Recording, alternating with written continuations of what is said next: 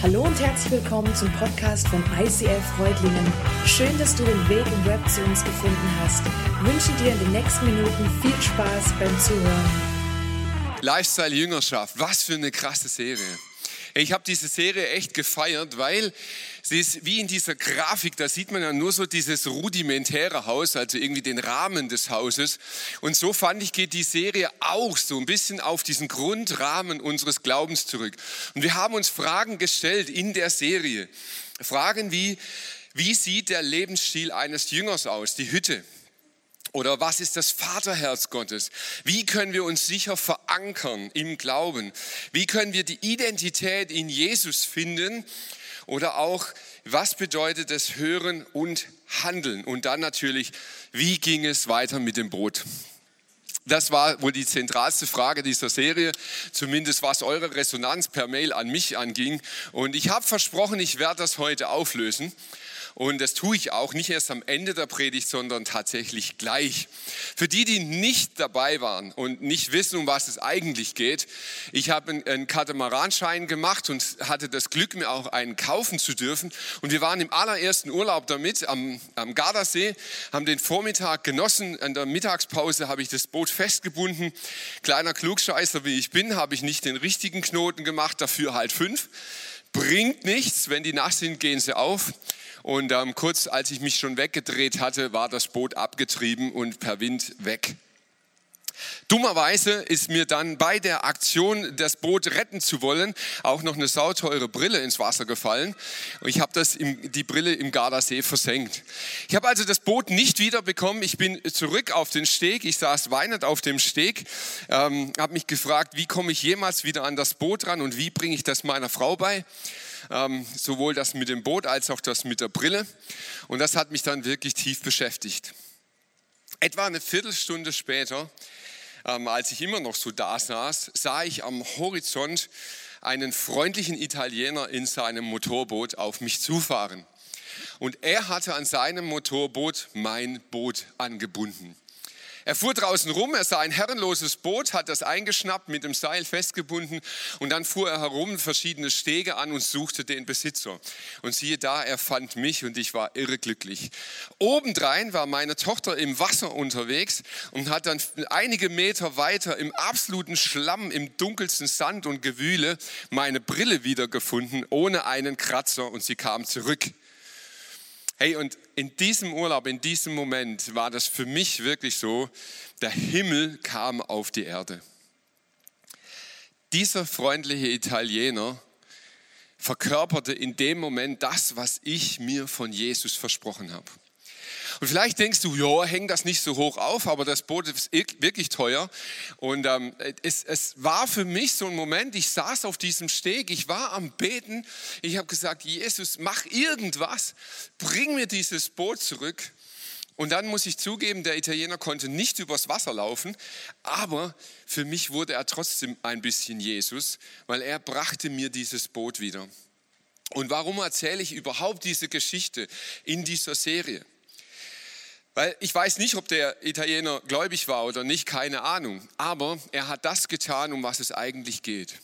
Lifestyle-Jüngerschaft heißt, wir verkörpern Jesus für andere Menschen. Wir werden leibhaftig das, was sich Menschen von Gott erbitten. Und ich glaube, das hat ganz, ganz viel mit Lifestyle-Jüngerschaft zu tun. Dass wir in dem, wie wir handeln, in dem, wie wir agieren, hier auf dieser Erde, für jemanden zu Jesus werden. Dieser Italiener wurde für mich in dem Moment Jesus und äh, es war wirklich ein krasses Erlebnis. Ich habe das geschafft, diese Brille zweimal zu versenken. Meine Tochter hat es geschafft, sie zweimal wieder zu finden. Es sind wirklich crazy Dinge passiert in dem Urlaub. In 2. Korinther 3, Vers 18 steht, wir alle aber stehen mit unverhülltem Gesicht vor Gott und spiegeln seine Herrlichkeit wider. Der Herr verändert uns durch seinen Geist, damit wir ihm immer ähnlicher werden und immer mehr Anteil an seiner Herrlichkeit bekommen. Jesus ähnlicher werden. Ich finde das eine spannende Sache, wenn wir gläubige Menschen sagen, wir wollen Jesus ähnlicher werden, gleichzeitig aber oft gar nicht wissen, wer dieser Jesus ist. Und deshalb habe ich die Serie so geliebt, weil sie uns näher an diesen Jesus ranbringt. Sie hat uns gezeigt, Jesus der Rabbi, der uns den Lifestyle Jüngerschaft vorlebt. Sie hat uns gezeigt, Jesus der Sohn Gottes, der uns das Vaterherz Gottes zeigt. Jesus der Retter. Die Hoffnung auf seine Verheißung ist unser Anker. Jesus der Weg, die Wahrheit und das Leben.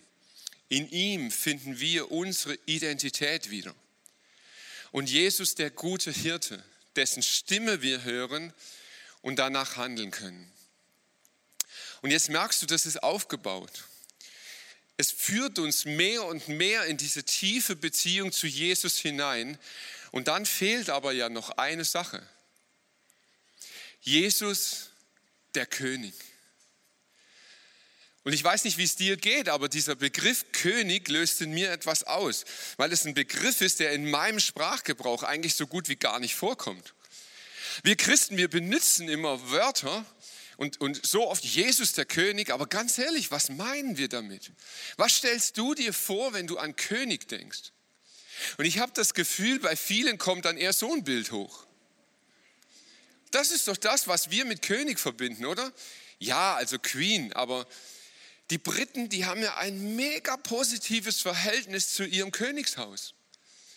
In Großbritannien ist es absolut in, da ist es schick, dass man über die Royals redet. Man schaut, was an Hofe passiert, man nimmt Anteil, man, man freut sich fürs Königshaus und wirklich, es ist, ich glaube, es ist eine absolut durch und durch positive Haltung zu den Royals. Das ist auch voll easy, weil die Queen hat nichts zu sagen.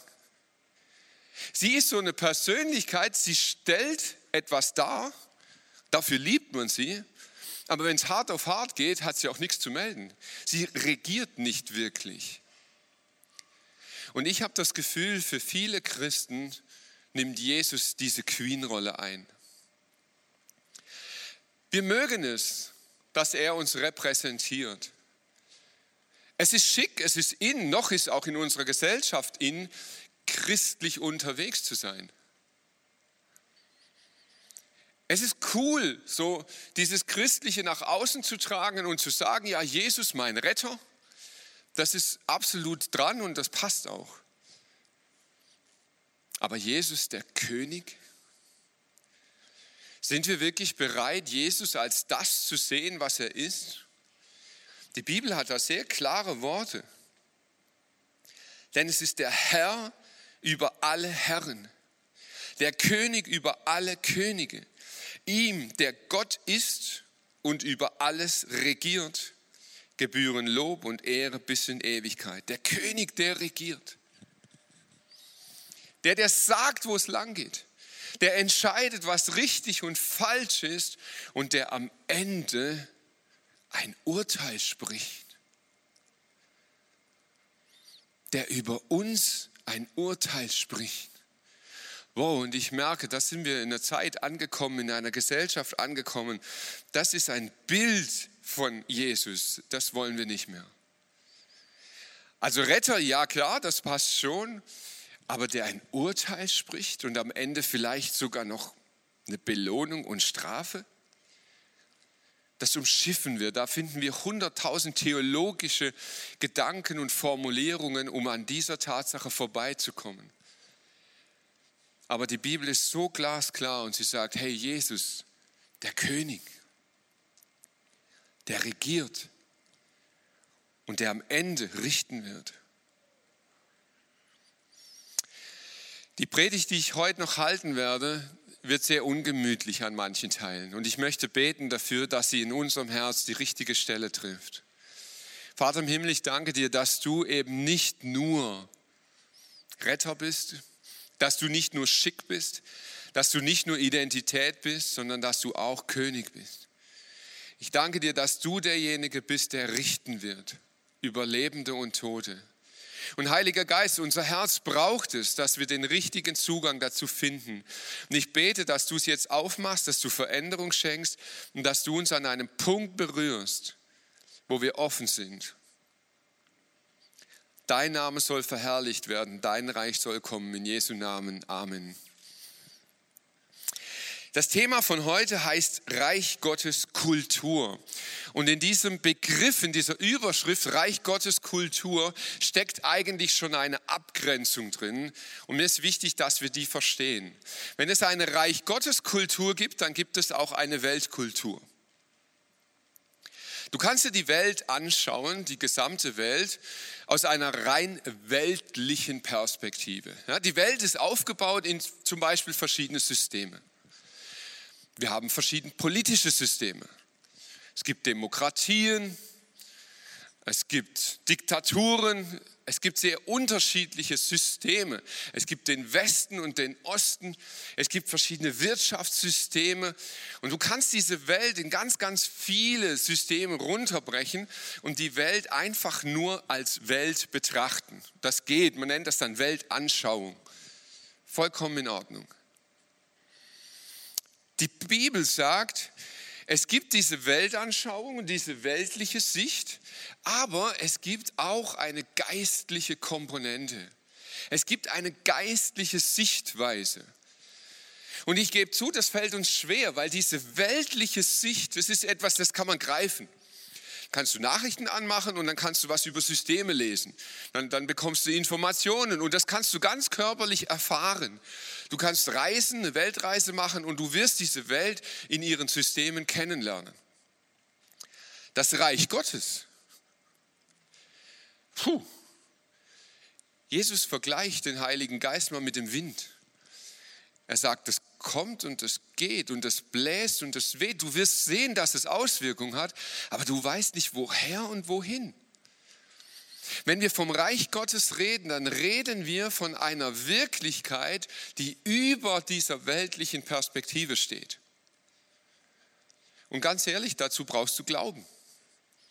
Du musst glauben, dass es eine Dimension geht, die über das hinausgeht, was du weltlich greifen kannst.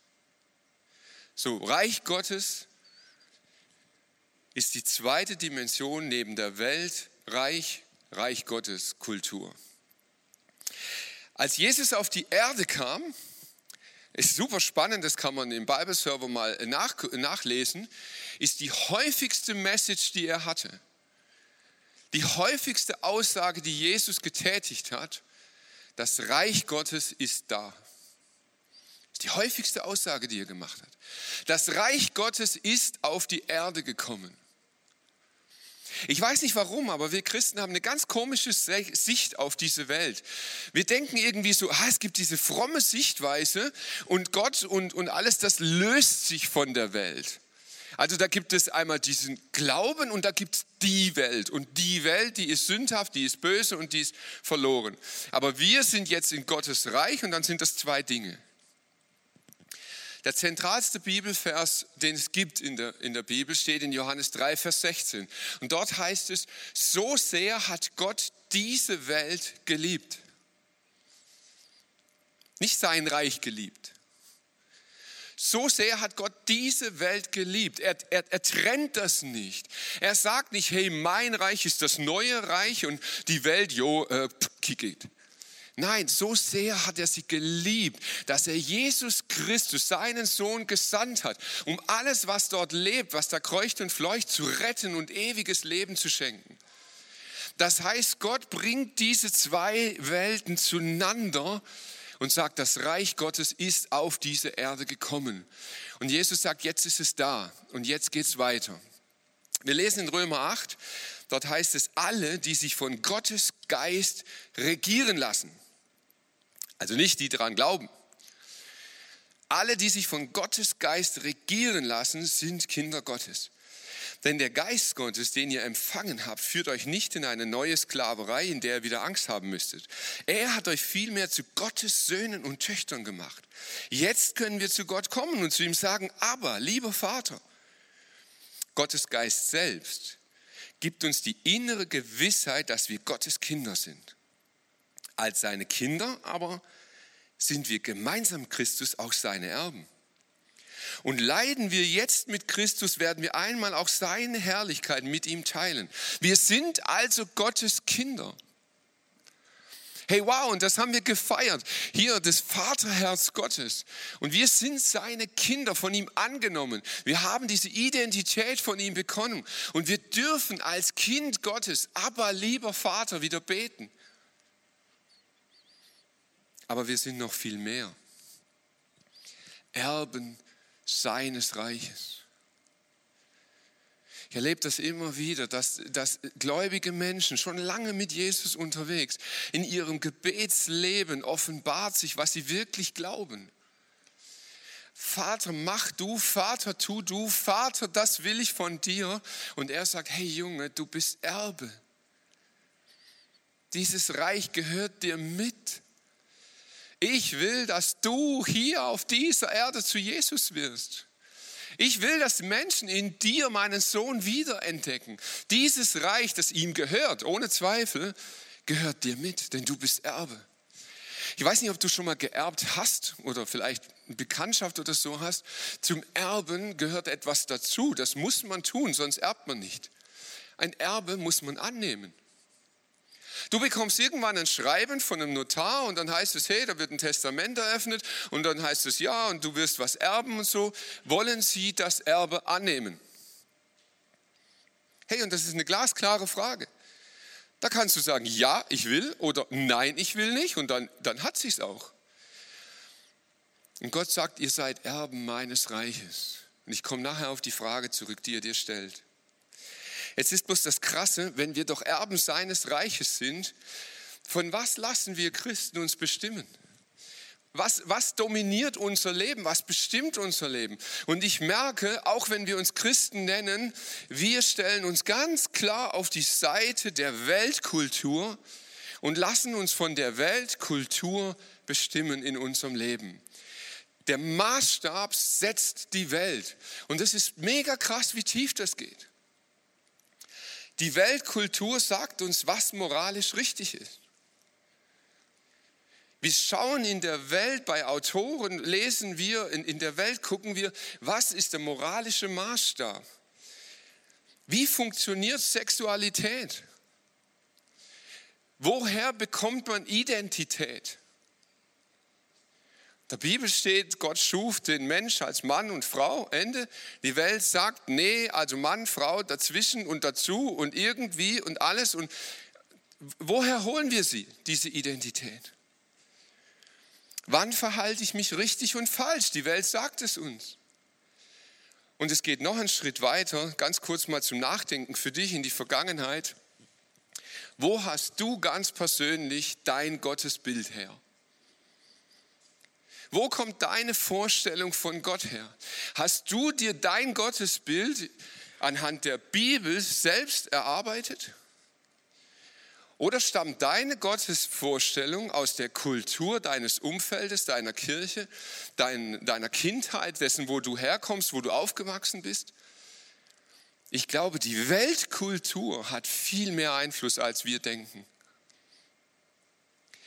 Aber Jesus kam auf diese Erde und er hat gesagt, hey, ich möchte, dass ihr eins wisst. Diese Weltkultur und meine Reichkultur sind zwei völlig verschiedene Dinge.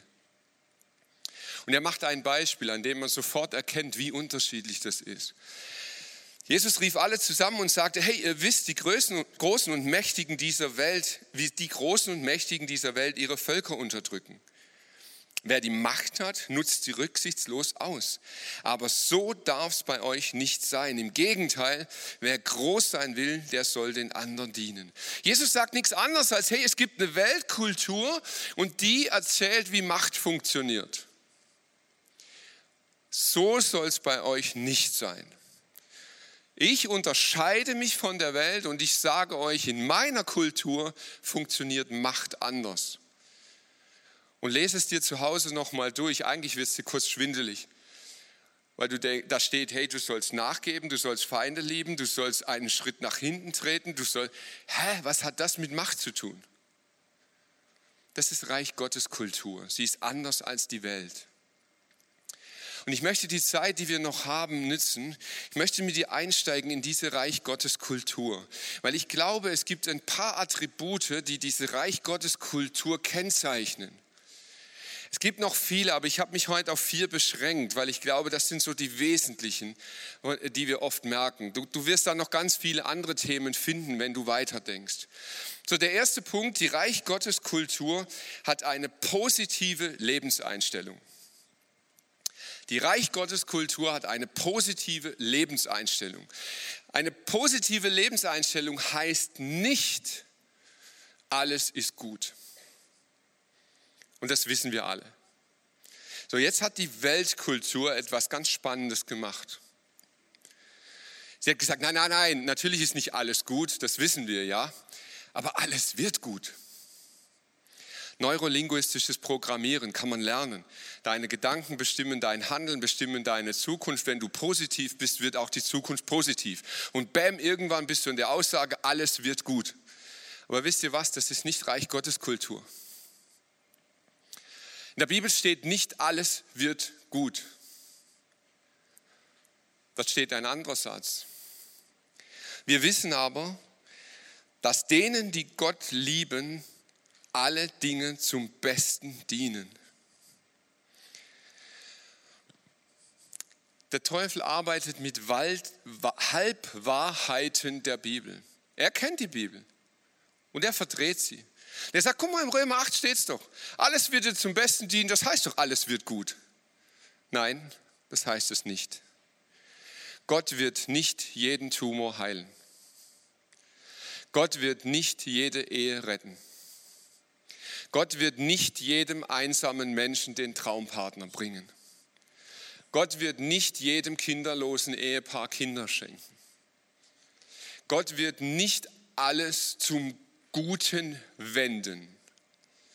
Er wird dafür sorgen, dass uns alles zum Besten dient. Und das ist ein Riesenunterschied. Denn wenn du die Reich Gottes Kultur inhaliert hast und danach lebst, dann kannst du sagen, ganz ehrlich sagen, hey, wenn was nach Scheiße stinkt, ist es vielleicht auch Scheiße. Und du kannst sagen, diese Krankheit, diese Lebenssituation, das, wo ich gerade drin stecke, das ist nicht gut. Und ich will es mir auch nicht fromm schönreden, sondern ich halte es aus zu sagen, nein, es ist nicht gut und ich stehe heute da. Aber ich fange an, Gott zu fragen und zu sagen, Gott, wie kann das zum Guten dienen? Wie kann selbst diese Krankheit, wie kann selbst diese Einsamkeit, wie kann meine Situation zum Guten dienen? Und dann passiert etwas mit dir und dieser Welt. Was ist die Frucht, die Auswirkung von der Weltkultur? Die Sichtweise, die die Welt hat, ist ganz einfach. Die Auswirkung ist Jammern. Jammern auf höchstem Niveau. Du kannst über alles jammern. Du kannst jammern, dass es dir irgendwie nicht so gut geht. Du kannst jammern, dass jetzt was Blödes passiert ist. Du kannst jammern, dass nicht die Regierung gewählt wurde, die du wolltest. Du kannst jammern, dass es immer noch Corona gibt. Du kannst über alles jammern. Die Auswirkung der Reich Gottes Kultur ist Kreativität. Das ist der Geist Gottes. Es ist Kreativität. Mitten in der, in der du drin stehst, fängst du an, Ideen zu entwickeln und sagen, hey, wie kann diese Situation dienen? Wie kann in dieser Situation etwas Gutes entstehen?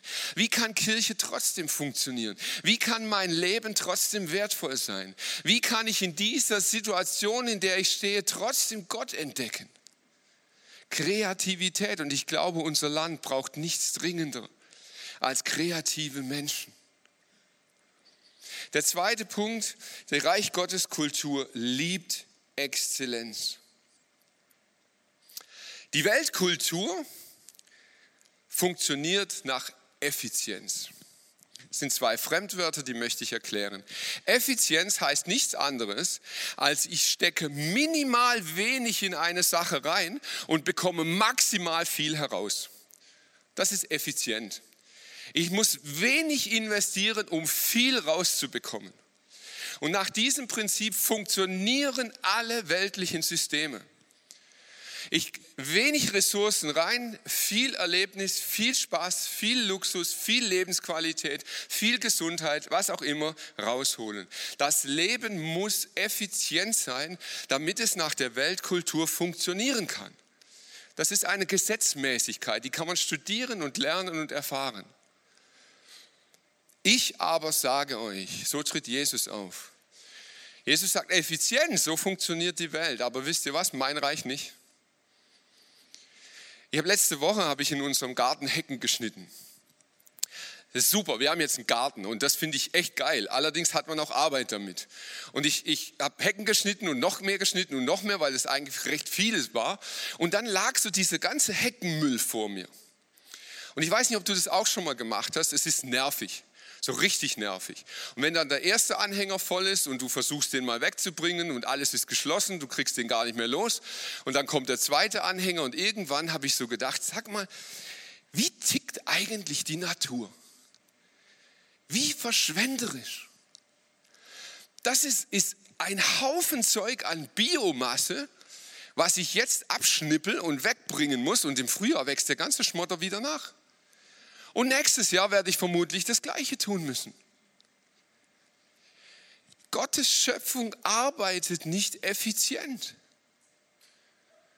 Sie arbeitet nach Schönheit. Sie arbeitet nach Exzellenz. Sie arbeitet im Detail. Das ist unfassbar. Ich habe im Biostudium mal so einen Grashalm unter dem Mikroskop angeguckt. Es steckt eine unfassbare Schönheit in einer winzig kleinen Grasknospe drin.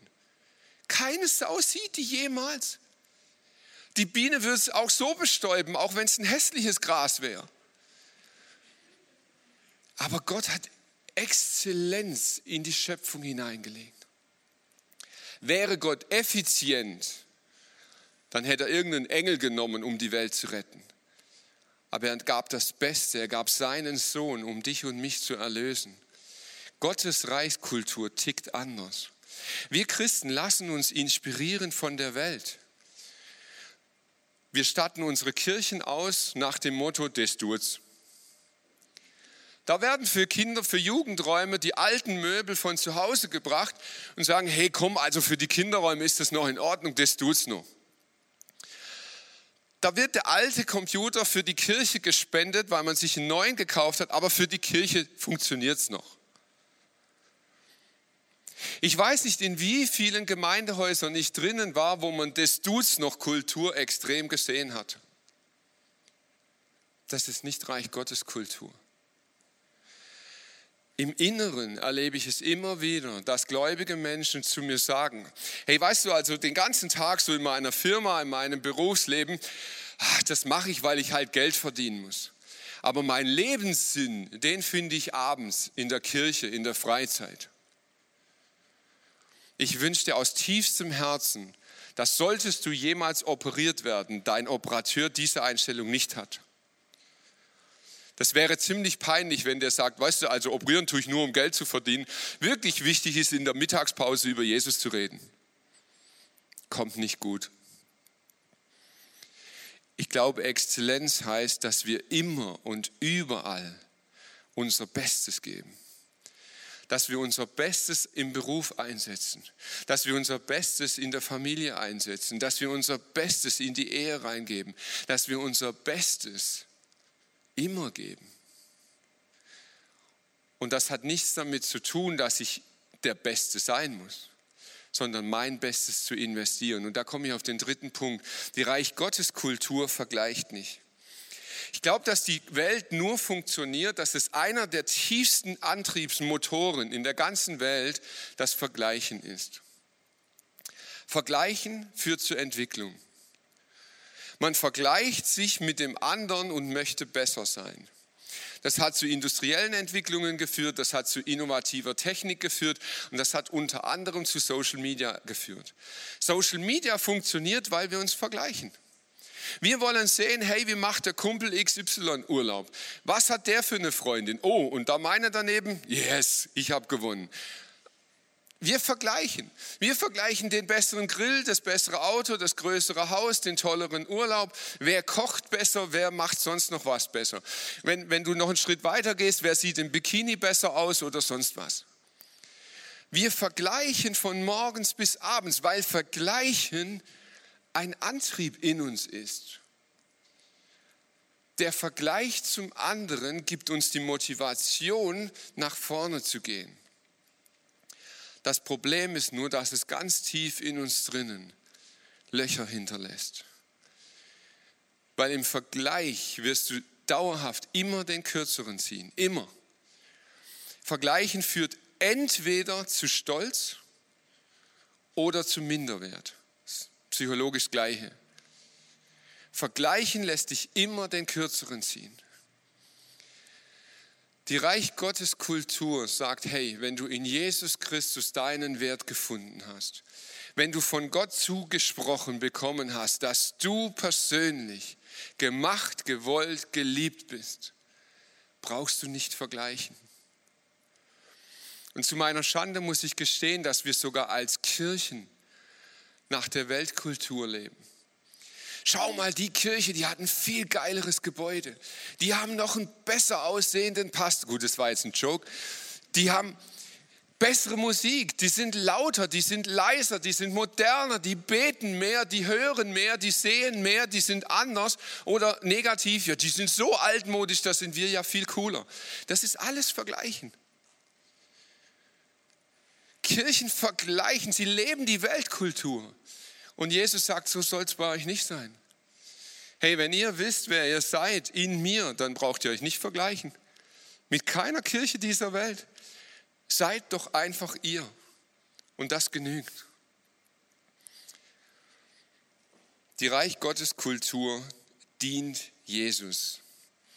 Ich habe gemerkt, die Welt funktioniert nach einer ganz simplen, einfachen mathematischen Formel.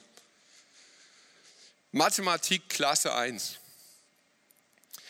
Solange wir in einer Sache mehr rausziehen, als wir reingeben, sind wir dabei. Das ist ganz einfache Mathematik. Solange ich zwei reingebe und vier rausnehmen kann, ist alles cool. Das machen wir so in unserem Job. Solange mein Verdienst, mein Prestige, das, was ich mir davon verspreche, mehr ist, als ich investieren muss, bin ich dabei. Wenn das nicht mehr so ist, stelle ich meinen Job in Frage. Das machen wir in unseren Ehen so. Hey, solange mich das erfüllt, solange ich selber erfüllt bin und aus meiner Ehe etwas herausbekomme, ist alles cool. Aber wehe, ich muss da mehr rein investieren, als ich bekomme, dann fängt im Hinterkopf schon mal das Nachdenken an, ob ein anderer nicht vielleicht doch besser wäre. Wir machen das in Freundschaften so, wir machen das in Vereinen so und ganz im Ernst, wir machen das vor allem in Kirchen so. Wir haben in den letzten Monaten über Corona unfassbar viele Mitarbeiter, die mir ganz persönlich das auch wiedergespiegelt haben und die gesagt haben, weißt du, ich, ich arbeite jetzt nicht mehr mit, weil ich habe festgestellt in dieser Zeit, das gibt mir nicht mehr so viel. Und mir geht es nicht um Verurteilen, ich möchte die Weltkultur darstellen. Wir leben nach dem Motto, ich muss mehr rausbekommen, als ich reingebe, dann ist alles cool. Wenn ich aus dieser Kirche mehr Nutzen ziehe, als ich investiere, bin ich dabei. Alles cool. Aber wehe, wenn nicht. Und Jesus sagt, so soll es bei euch nicht sein. Jesus sagt, hör auf zu rechnen. Und wisst ihr, wir, wir, wir verkaufen in den Predigten Jesus manchmal viel zu easy. Wir reden nicht Wahrheit, sondern wir reden, was wir gerne hören. Jesus sagt nicht, hey, rechne das auf gegeneinander. Jesus sagt, geh all in. Er sagt, gib alles. Gib alles. Und dann, wenn du das liest, dann wirst du im ersten Moment denken, sag mal, spinnt er eigentlich? Wenn mir einer eine runterhaut, soll ich ihm die andere Backe auch noch hinhalten. Wenn ich jemand das Zeug einen Kilometer lang schleppen soll, soll ich ihn auch noch zwei Kilometer das Zeug schleppen. Wenn ich mein Hemd gegeben habe, soll ich die Hose auch noch geben. Und du liest das und du denkst, mein lieber Jesus, das kann doch nicht dein Ernst sein, oder? Lifestyle-Jüngerschaft. Die Jünger hatten es genauso wie wir. Und sie haben Jesus konfrontiert. Sie haben gesagt, sag mal Jesus, wenn wir so leben, wie du es sagst, wir werden alle im Burnout enden. Wir haben keine Klamotten mehr, wir haben kein Geld mehr, wir haben keine Häuser mehr und einen Burnout haben wir auch noch. Und das soll Jüngerschaft sein? Und an der Stelle sagt Jesus, hört auf zu rechnen und fangt an zu vertrauen. Jeder, der in mein Reich investiert, sei das ein Hemd, eine Hose, Finanzen, Zeit, ein Gebet, eine Beziehung, wird hundertfach zurückbekommen. Jesus setzt auf diese Rechnung der Welt noch einen oben drauf. Er sagt, du wirst alles zurückbekommen. Gott lässt sich nicht schenken, aber du kannst nicht rechnen, du musst vertrauen. So Jesus nachfolgen heißt all in zu gehen. In Matthäus 6 heißt es, trachtet zuerst nach dem Reich Gottes, nach seiner Gerechtigkeit und dann wird dir alles andere dazugegeben. Und jetzt sagst du vielleicht, weißt du Mike, das waren alles tolle Punkte, aber so bin ich nicht. Ich bin nicht großzügig. Ich bin nicht so, dass ich immer das Beste gebe. Ich bin auch mal mit Durchschnitt zufrieden. Ich bin nicht so, dass ich ständig investieren will und ich will mich einfach auch mal zurücklehnen. Und das alles, was du beschreibst, ist, ich will auch mal jammern und nörgeln und so bin ich einfach. Das Schöne ist, wir haben über Kultur gesprochen. So bin ich ist Natur. Natur ist natürlich, Kultur ist keine Natur. Eine Kultur muss man anlegen, eine Kultur muss man pflegen, eine Kultur muss entstehen. Und die entsteht bei Gott nicht, weil wir wollen, nicht weil wir Anstrengungen vollbringen, sondern weil Gott es in uns bewirkt. Ich lese diesen Bibelvers von vorhin nochmal. Der Herr verändert uns durch seinen Geist, damit wir ihm immer ähnlicher werden und immer mehr Anteil an seiner Herrlichkeit bekommen. Hey, diese ganze Serie hat einen Prozess dargestellt ein Jüngerschaftsprozess. Das Krasse ist, du kannst ganz am Anfang stehen oder schon seit 40 Jahren in diesem Prozess unterwegs sein. Das spielt keine Rolle. Es gibt immer einen nächsten Schritt. Es gibt ein weiter, einen Entwicklungsschritt mit Jesus. Aber das mega krasse und spannende ist, bei jedem Jünger, den wir in der Bibel finden, war genau dasselbe am Anfang. Jesus hat ihn gefragt und hat gesagt, hey, willst du mir nachfolgen? Ich möchte jetzt etwas mit dir machen, wozu du vielleicht ein klein bisschen Fantasie brauchst. Wir haben vorhin gesungen in diesem Lied, dass wir in der Autorität von Jesus sprechen dürfen. Jesus hat gesagt, wir dürfen ihn verkörpern. Und genau das tue ich jetzt. Stell dir mal vor, dass jetzt nicht Mike hier auf der Bühne steht Stellst dir einfach vor, dass Jesus selber vor dir steht. Er schaut dich an und er fragt dich, willst du mir nachfolgen? Willst du mein Jünger sein? Und ich glaube, dass es eine Frage ist, auf die es eine Antwort braucht. Jesus hat immer akzeptiert, wenn jemand gesagt hat, nein, ich will erstmal noch meine Toten begraben. Nein, ich muss mal noch nach meinem Reichtum schauen. Ich muss erst andere. Hat er alles akzeptiert. Aber Jesus hat die Frage gestellt. Und ich möchte dir jetzt die Gelegenheit lassen, während diesem Lied, dass du eine Antwort geben kannst. Jesus fragt dich, möchtest du mein Jünger sein? Und wenn du diese Frage mit Ja beantworten möchtest, dann möchte ich dich bitten, dass du jetzt während des Liedes aufstehst, ein sichtbares Zeichen setzt und sagst, ja, das möchte ich. Jesus, ich möchte dein Jünger sein. Amen.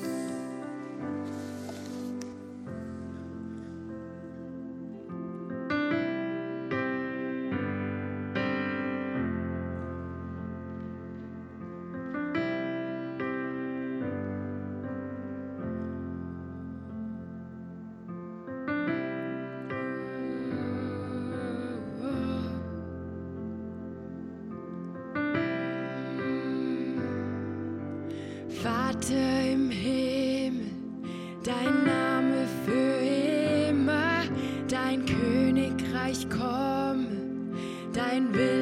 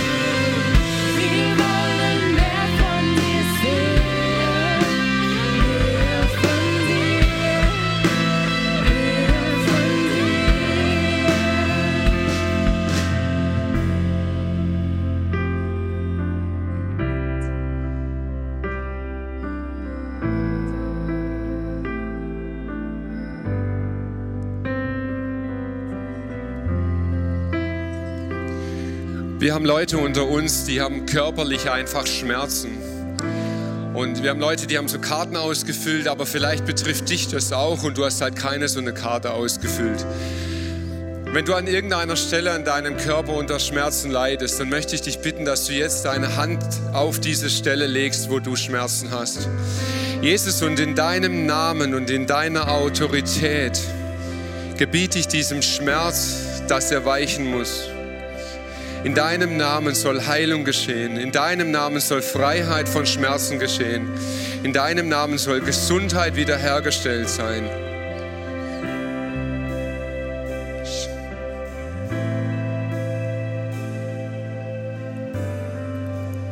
Die Jünger von Johannes kamen zu ihm und haben gesagt, hey, wie, wie sollen wir beten? Wie ist das richtig? Und Johannes lehrte sie, wie sie beten sollen. Die Jünger von Jesus kamen, hey, wir haben bei Johannes gesehen, dass der das gemacht hat. Wir wollen das auch. Bring du uns bei, wie wir richtig beten sollen. Und Jesus lehrte sie ein Gebet und hat gesagt, in diesem Gebet steckt alles drin, was wir brauchen. Und wir wollen an dieser Stelle dieses Gebet miteinander sprechen. Es ist das Vater unser. Vater unser im Himmel, geheiligt werde dein Name dein Reich komme und dein Wille geschehe, wie im Himmel, so auf Erden.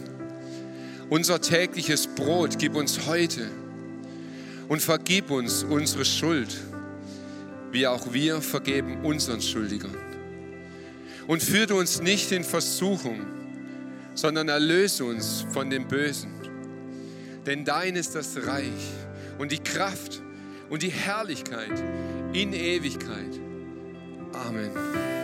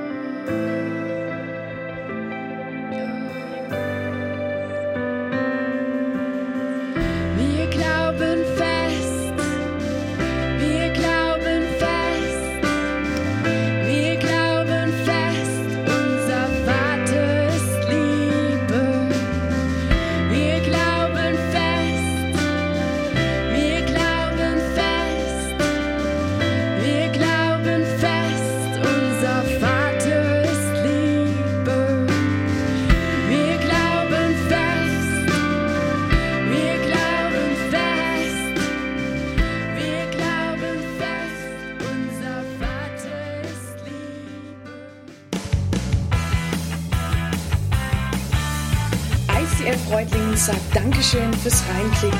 Weitere Infos findest du unter www.icf-reutlingen.de.